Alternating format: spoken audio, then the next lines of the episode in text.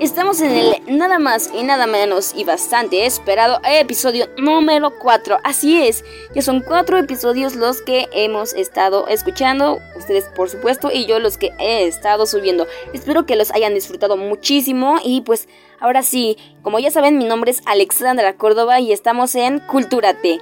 Hoy hablaré de una cultura bastante llamativa y no porque haya durado muchos muchos años a lo largo de la humanidad, sino porque es una de las culturas más complejas en casi todo el mundo.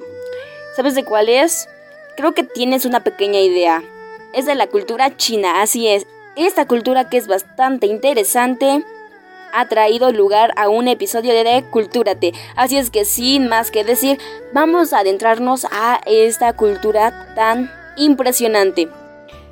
Como ya te había mencionado, la cultura china es una de las más antiguas del mundo y al sobrevivir durante miles de años, también se dice que es de las más complejas. Antiguamente a China se le conocía como el Imperio Celestial, debido a la fuerza y fortaleza que ostentaba, así como por su ubicación en el mapa.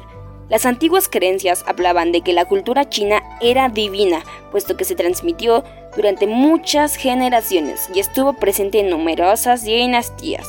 Esto también ha hecho que se considere como una de las culturas más ricas del mundo. Pertenece a las culturas orientales, claro que sí, entre las que también se encuentra la India, pero esa ya es otra cultura. A día de hoy la cultura china es la única en el mundo con 5.000 años de antigüedad, bastantes años, ¿eh? O sea, es muchísimo. Entonces, wow, la historia cuenta que esta cultura comenzó a desarrollarse cuando llegó el emperador amarillo. Este gobernante es conocido por poseer una gran sabiduría, así como por ser fiel al seguir del camino el Tao. El primer asentamiento se produjo en el valle del río Amarillo. Yo supongo que de ahí su nombre. Alrededor de él comenzaron a crearse pequeñas aldeas. Según datos arqueológicos, la dinastía Xia estuvo presente en los siglos XXI y XXIII, claro, antes de Cristo, y a partir de ese momento hasta 1025 antes de Cristo se sucedió la civilización del bronce con la dinastía Shang. Qué interesante, ¿no? Y ahora, antes de que pase a la cultura eh, de lleno, por así decirlo, y a algunas este, tradiciones que tienen o algunas o algunos datos interesantes, Aquí algunas eh, fechas que marcaron a esta gran cultura. Siglo V a 3 a.C. llega la expansión y el florecimiento cultural con Confucio. 206 a.C. a 220 después de Cristo, periodo de la dinastía Han, donde comienza una mayor expansión por otros grandes territorios. 581 a 618 se construye el Gran Canal y se reunifica el país tras un periodo de guerras. De 1368 a 1644, con la dinastía Ming, se recuperaron las tradiciones antiguas. Bravo por ellos. De 1839 a 1842 se produce la Guerra del Opio. Antes de esto, déjame decirte que la adormidera es la planta de la que se extrae el opio, una de las drogas más potentes y adictivas, también extendidas de todo el planeta. Esta planta es en sí una especie herbácea perteneciente a la familia Papaveraceae y originaria del sur y el este del Mediterráneo. Así es que ya sabes, el opio o bien la dormidera es una droga. Tuvieron esta guerra por el opio, que guau, así como en algunos países por otras drogas, ¿no? Esto es algo bastante interesante. En 1895 Japón vence a China en un conflicto civil y se queda con algunos de sus territorios. En 1911 se instaura la República. De 1937 a 1945, China es invadida por los japoneses, que permanecieron allí durante la Segunda Guerra Mundial. Conoce la cultura japonesa aquí. En 1949 se crea la República Popular de China. De 1966 a 1976, Mao Zedong proclama la Revolución Cultural. En 1971 el país entra en la ONU. Esta Organización de Naciones Unidas se crea, si mal no recuerdo, después de la Segunda Guerra Mundial para evitar que conflictos así puedan volver a pasar. Pero bueno, sigamos. De 1980 a 1987 se da una serie de reformas para hacer crecer el país y devolverse su posición de antaño. En 1997, Gran Bretaña devuelve Hong Kong. Y para el siglo XXI, China refuerza su posición en el ámbito internacional, vuelve su poder, por así decirlo. Estas son algunas fechas que marcaron a esta nación, o mejor dicho, a esta cultura. Ahora, lo siguiente es que ellos eran muy supersticiosos, sobre todo con los colores. Y bueno, el amarillo se designaba para el emperador, el púrpura para los familiares del emperador. El rojo es el color de la fortuna, el blanco el del luto y el negro el de la desconfianza. ¿Qué tal, eh? Yo creo que a mí no me gustaría usar esos colores como para el significado al que ellos le, le dan. Porque el negro, por ejemplo, aquí pues es un poco para la desgracia o para eh, la desconfianza, por así decirlo. Y bueno, el azul pues es un color muy vivo, el púrpura es algo triste, al menos para mí, pero un poco alegre también. Y el rojo, pues yo creo que también es un color de la fortuna, como allá, o no sé, también es como un poco agresivo, por así decirlo. Se enseñaba el confucianismo, que se basa en tener consideración con los demás. Y es que Confucio fue un pensador chino, obviamente. Él desarrolló una filosofía política que reflejaba su horror ante la guerra constante que le rodeaba. Deambuló de reino en reino tratando de persuadir a los gobernantes para que le siguieran en sus enseñanzas, pero nunca logró nada más que un puesto público de bajo escalafón. Sin embargo, sí consiguió un grupo devoto de seguidores que transmitió sus enseñanzas a las generaciones posteriores. Ahora también ya sabes quién era Confucio. Ellos eran taoístas, lo que significa que creían en la fuerza de la naturaleza. También creían en el yin y el yang, lo que significa que este yin y yang es un principio filosófico y religioso que explica la existencia de dos fuerzas opuestas, pero complementarias que son esenciales en el universo. El yin, asociado a lo femenino, la oscuridad, la pasividad y la tierra, y el yang, vinculado a lo masculino, la luz, lo activo y el cielo. Según esta filosofía, ambas energías son necesarias para mantener el equilibrio universal. Así es, esto era el yin y el yang, o bien sigue siendo esto. Y creo que como en algunas sociedades o culturas, esta era dominada por los hombres. Poco a poco ha ido ganando fuerza la mujer. En cuanto a su alimentación, esta era variada, con arroz, trigo, carne, pescado o vegetales, como los nabos, las cebollas o los ajos no le dan importancia a la vida social. Ahora, el kipao es el vestido chino por, por antonomasia, que se fabrica con seda natural y cubre todo el cuerpo. A las niñas se les ponía vendajes en los pies como un símbolo de estética. Las casas de los ricos eran grandes y de madera, con techos de teja, pero con poco mobiliario. Los pobres vivían en cabañas pequeñas de paja en cuanto a su arquitectura, se encuentran ejemplos desde hace más de 2000 años atrás, siendo uno de sus principales conceptos la simetría, que está relacionada con la riqueza y la grandeza. Los únicos elementos que son asimétricos son los jardines, que son lugares muy populares en esta región. Me impresiona que ellos mm, tengan como concepto eh, único, por así decirlo, la asimetría, que todo tiene que ser perfecto, casi, casi, ¿no?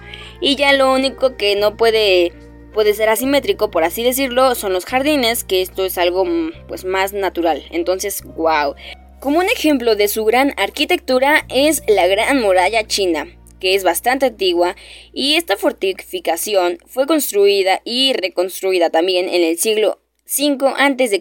y en el siglo XVI para proteger la frontera norte del imperio chino durante las sucesivas dinastías imperiales de los ataques de los, de los nómadas Xiongnu de Mongolia y Manchuria.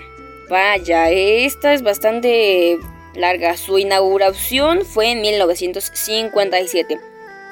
Su longitud es de 21 196 kilómetros. Bastante larga. Vaya, ¿no? Es muy, muy impresionante cómo esta cultura pudo desarrollar tan semejante arquitectura. Eso es todo en cuanto a su arquitectura. Y en cuanto a su literatura, la mayor extensión de libros data de la época de la dinastía Zhou. En todos ellos se muestran los pensamientos, conocimientos y las creencias de la época, donde se puede observar lo inteligentes que eran. Lun Xun o Hu Xi son escritores famosos de la literatura moderna. Su idioma, obviamente, como ya lo sabemos, es el chino, y este es un idioma complejo, pero también muy rico. El clásico se utilizó durante miles de años, aunque lo usaban principalmente los intelectuales. En la antigua China había muchos analfabetos, es por ello por lo que se creó un nuevo idioma, el vernáculo, que se adapta al idioma hablado popularmente. Vaya, qué interesante que solamente este idioma lo podían hablar las personas que pues eran con más estudios o los más inteligentes, por así decirlo. Y bueno, su gastronomía era bastante variada, puesto que es una tierra muy fértil en donde se cultivan numerosos elementos. Los emperadores antiguos fueron los responsables de crear esta tradición gastronómica. La cocina actual se basa en muchos de los platos que se elaboran en aquella época, que se elaboraban, perdón. Y pues wow, déjame decirte también que actualmente los chinos no acostumbran a acompañar sus comidas con bebidas y ni siquiera con agua. En cambio, es usual que se sirva té, caldo o sopa para saciar la sed. Además, se suele servir al final de la comida y no al principio como muchos creen. Y otra cosa muy interesante es que el postre no es común en una mesa china. ¿Qué? ¿Un postre? No lo permiten, no lo puedo creer, pero bueno. En China no existe tanta tradición de terminar las comidas con un postre como en Occidente, aunque la fruta fresca o los frutos secos sí que son algo más comunes. Pues bueno, si a mí después de comer me ofrecieran fruta fresca, me conformo bastante bien. Y así es como la gastronomía de China se basa en muchos de los platos que se elaboraban en aquella época. Ahora, ¿has escuchado el dragón en esta cultura?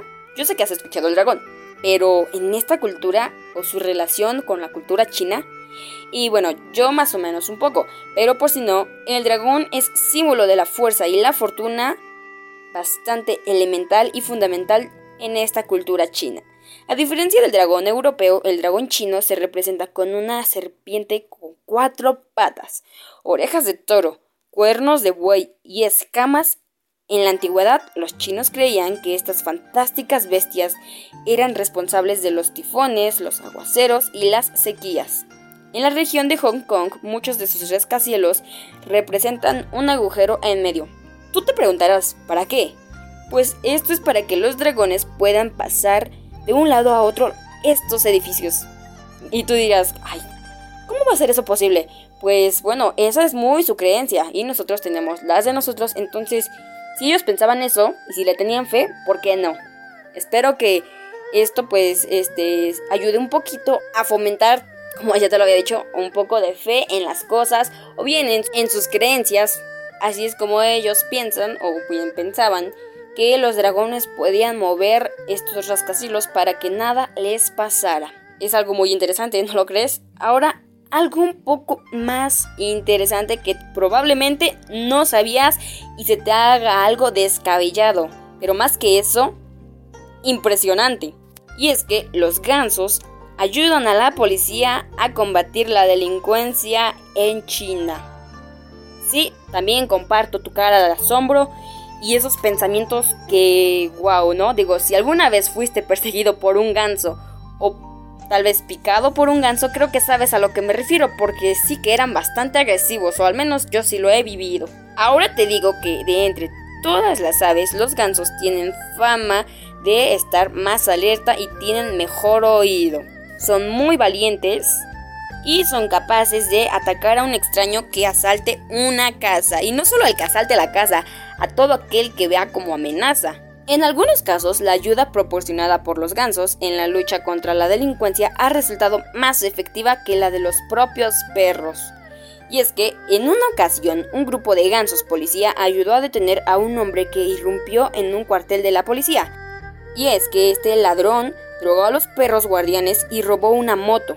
Las aves, ante esto, pues empezaron a batir las alas y a graznar hasta que el oficial de guardia se despertó y detuvo al delincuente. Vaya, impresionante. ¿Qué cosas? ¿No lo crees?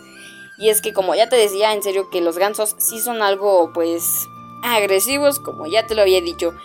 Y es que como te decía, las autoridades policiales de zonas rurales de la provincia china de Jiangyan encontraron este eficaz modo de combatir la delincuencia, ya que son bastante valientes, fuertes y muy muy escandalosos. Pero imagínate qué se sentiría ser mordido por uno de estos.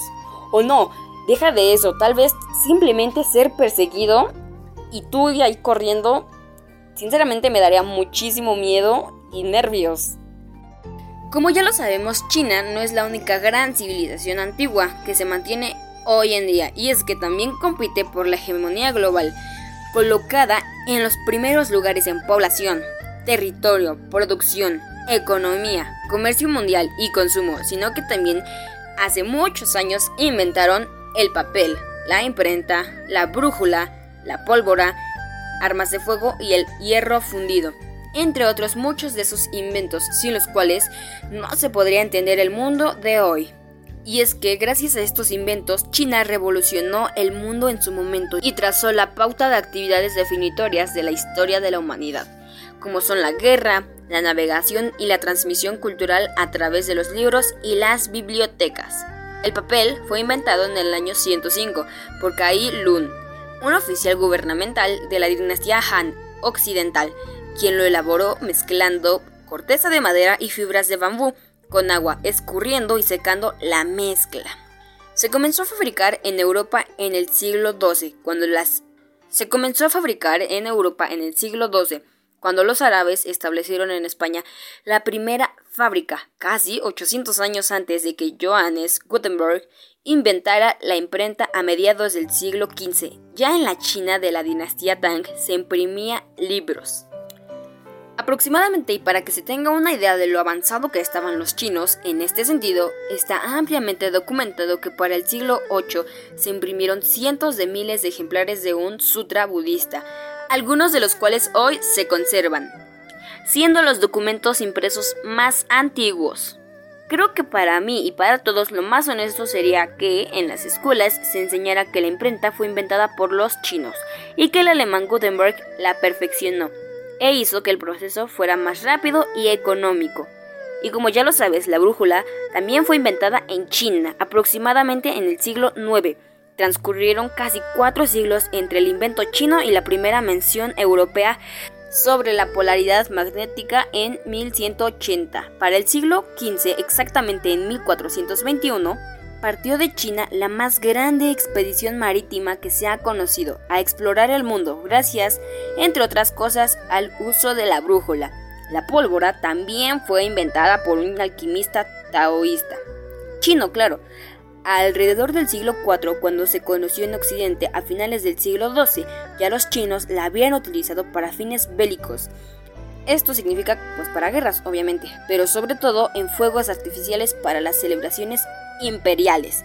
Y es que como ya lo sabemos, los chinos son o bien tienen uno de los espectáculos más bonitos cuando celebran en algunas festividades o cuando es el propio año nuevo. Y es que aquí no ha deslumbrado sus maravillosos colores, ¿no?